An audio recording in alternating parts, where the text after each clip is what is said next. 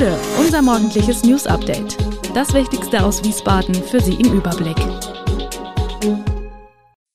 Guten Morgen aus Wiesbaden an diesem 10. Oktober. Am Wiesbadener Neroberg werden 30 Bäume gefällt und die Hessen-CDU will am heutigen Dienstag Sondierungsgespräche starten. Das und mehr, heute für Sie im Podcast. Wir starten in Wiesbaden. Der Klimawandel hat im Wald um die russisch-orthodoxe Kirche auf dem Neroberg viele Bäume stark geschädigt oder absterben lassen. Daher müssen laut Stadt entlang der Straßen betroffene Bäume gefällt werden, um Schäden zu vermeiden.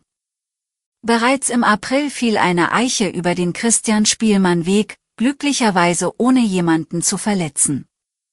Bei einer Regelkontrolle zur Verkehrssicherheit durch Mitarbeiter der Forstabteilung des Grünflächenamtes wurden rund 30 Bäume identifiziert, deren Standsicherheit nicht mehr gegeben ist und die gefällt werden müssen.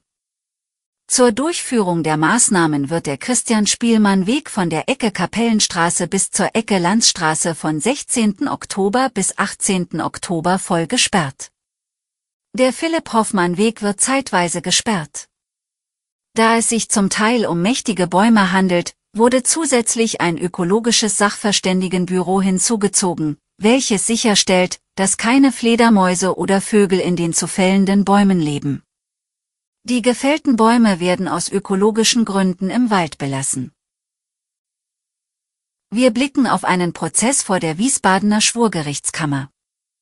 Im Oktober 2022 sorgte eine Bluttat in einer Wiesbadener Asylunterkunft für Entsetzen.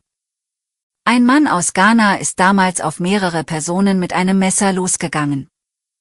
Ein Mann und ein ungeborenes Kind sind dabei gestorben. Nun muss sich der Angeklagte verantworten. Die Anklage lautet auf Mord, Mordversuch, versuchten Totschlag, gefährliche Körperverletzung und Schwangerschaftsabbruch. Was den mutmaßlichen Täter dazu getrieben hat, mit einem Messer auf andere und schließlich auf sich selbst loszugehen, ist nicht bekannt. Der Angeklagte schweigt bislang zu allen Vorwürfen. Bekannt ist allerdings, dass der Mann seit Jahren in Deutschland ohne Papiere und festen Wohnsitz lebt.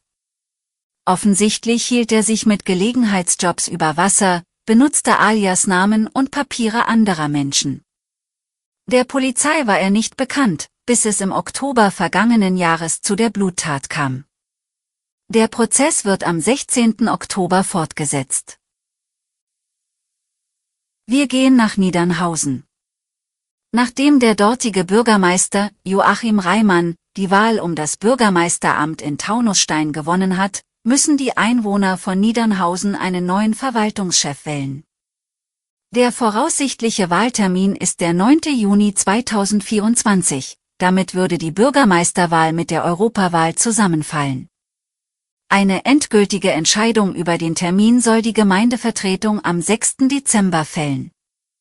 Der CDU-Politiker Reimann selbst hatte kurz nach seinem Wahlerfolg erklärt, dass er erst im kommenden Jahr, Mitte Januar oder Anfang Februar, nach Taunusstein wechseln wolle. Laut Gemeindeverordnung hat eine Kommune nach dem Ausscheiden eines Bürgermeisters vier Monate Zeit, um einen Nachfolger zu wählen. In der Zwischenzeit übernimmt der erste Beigeordnete, Norbert Belz von der SPD, die Aufgaben des Bürgermeisters. Über mögliche Kandidaten für die Wahl im kommenden Jahr ist noch nichts bekannt. Nun zum Sport. Der SVW in Wiesbaden kann als Aufsteiger nach neun Partien und Rang 15 in der zweiten Bundesliga einigermaßen zufrieden sein. Würde der Verein seine Platzierung bis zum 34. Spieltag halten, wäre ein Abstieg vermieden. Wo liegen die Stärken und wo die Schwächen des Teams? Eine Analyse. Ausgesprochen positiv steht die Defensive der Hessen da. Mit elf Gegentoren in neun Spielen ist die Abwehr um den bärenstarken Torwart Florian Stritzel sehr stabil. Der SVWW hat die viertbeste Defensive der Liga. Ebenfalls gut ist der Einsatz der Mannschaft und Standards sind oft für Gegner gefährlich. Die Probleme für den Klassenerhalt liegen woanders. Der Sturm des SVWW ist mit sieben Treffer eher ein laues Lüftchen. Darüber hinaus fehlt das spielerische Element. Und schließlich versandten viele Angriffe, weil Flanken keine Abnehmer finden. Hier gibt es für Trainer und Team noch viel zu tun. Der hessische Ministerpräsident Boris Rhein hat es nach seinem Wahlsieg eilig mit der Regierungsbildung. Wie der CDU-Politiker am gestrigen Montag sagte, möchte er möglichst schon am heutigen Dienstag mit den Grünen die ersten Gespräche beginnen. Dies müsse aber noch mit dem Koalitionspartner abgesprochen werden. Weiterhin will sich Rhein mit der FDP und der SPD zu Sondierungsgesprächen treffen. Die Bundesinnenministerin und hessische SPD-Landesvorsitzende Nancy Faeser erklärte sich zu einem Treffen mit der CDU bereit. Die CDU war bei der Landtagswahl am Sonntag klar stärkste Kraft geworden, gefolgt von der AfD. Am Montagabend blieb zunächst unklar, ob die Grünen bereits am Dienstag startklar für Sondierungsgespräche sind. Beim CDU-Landesausschuss in Hofheim erhielt rein formal den Auftrag, mit Sondierungen zu beginnen.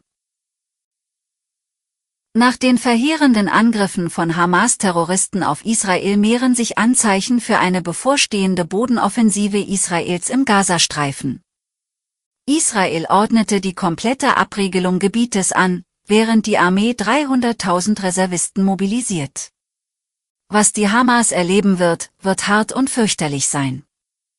Wir sind erst am Anfang, hatte Ministerpräsident Benjamin Netanyahu gesagt und Rache geschworen.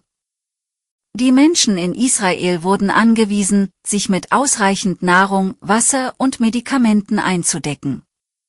Die Vorräte sollten mindestens 72 Stunden reichen, teilte das Militär mit. Deutschland, die USA, Großbritannien, Frankreich und Italien versicherten dem angegriffenen Land gemeinsam ihre Solidarität.